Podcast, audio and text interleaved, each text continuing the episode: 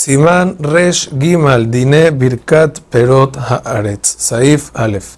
Sobre todas las frutas o verduras que crecen en la tierra se bendice a Adama. El Jeda escribe que motivo por el cual se dice Bore Peri Adama y no Bore Peri Haaretz es porque Haaretz haría referencia a Eretz Israel, que fue nominada en la Torah como Eretz.